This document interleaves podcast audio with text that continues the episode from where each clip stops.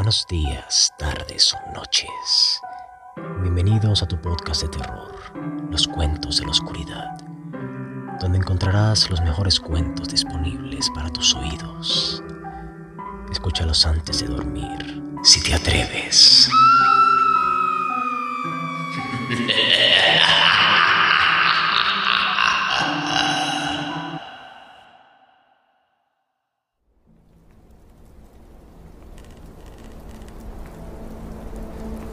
Ex Oblivione, H.P. Lovecraft. Cuando me llegaron los últimos días y las feas trivialidades de la vida me hundieron en la locura, como esas gotas de agua que el torturador deja caer sin cesar sobre un punto del cuerpo de su víctima, dormir se convirtió para mí en un refugio luminoso. En mis sueños encontré un poco de la belleza que había buscado en vano durante la vida y pude vagar por viejos jardines y bosques encantados. Una vez que el viento era suave y fragante, oí la llamada del sur y navegué interminable y lánguidamente bajo las extrañas estrellas. Otra vez que en caía mansa la lluvia navegué, tierra adentro por un río sin sol, hasta que llegué a un mundo de crepúsculo púrpura, emparrados, iridiscentes y rosas imperecederas. Y otra anduve por un valle dorado que conducía a umbríos bosquecillos y ruinas terminaba en un enorme muro verde con parras antiguas y un pequeño acceso con puerta de bronce. Muchas veces recorrí ese valle y cada vez me devoraba más en él, en una media luz espectral donde los árboles gigantescos se retorcían grotescamente y el suelo gris se extendía húmedo de tronco a tronco, dejando al descubierto sillares de templos enterrados. Y siempre la meta de mis quimeras era el muro cubierto de vid y la puerta de bronce. Algún tiempo después, a medida que los días vigiles se iban haciendo menos soportables por monótonos y grises, vagué a menudo en hipnótica paz por el valle y por los umbríos bosquecillos. Me preguntaba cómo podría adoptar estos pasajes como morada eterna, de manera que nunca más tuviese que volver a un mundo insulso y falto de interés y de colores nuevos. Y al mirar la pequeña puerta del muro poderoso, me di cuenta que al otro lado se extendía una región de ensueño de la que una vez se enterara no habría regreso.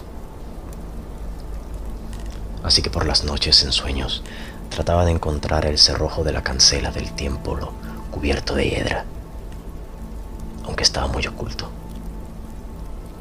Y me decía que el reino del otro lado del muro no era solo más duradero, sino también más hermoso y ardiente.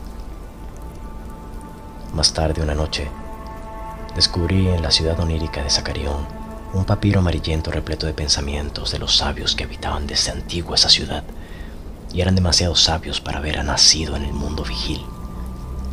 En él había escritas muchas cosas sobre el mundo de los sueños, entre ellas el saber sobre un valle dorado y un bosquecillo sagrado con templos y un gran muro con una abertura cerrada por una pequeña puerta de bronce. Cuando fui consciente de esto, comprendí que se refería a los escenarios que había frecuentado, así que me enfrasqué en la lectura del papiro amarillento. Algunos de estos sabios soñados hablaban con deslumbramiento de las maravillas del otro lado de la puerta sin retorno, si bien otros lo hacían con horror y decepción. No sabía qué creer, aunque anhelaba cada vez más entrar definitivamente en el país desconocido, porque la duda y el misterio son el más irresistible de los señuelos y ningún nuevo horror puede ser más terrible que la tortura diarra de la vulgaridad. Así que cuando supe que una droga que abría la cancela y permitía cruzar adentro, decidí tomarla tan pronto despertase. Anoche la tomé y en un sueño recorrí flotando el valle y los bosquecillos sombríos.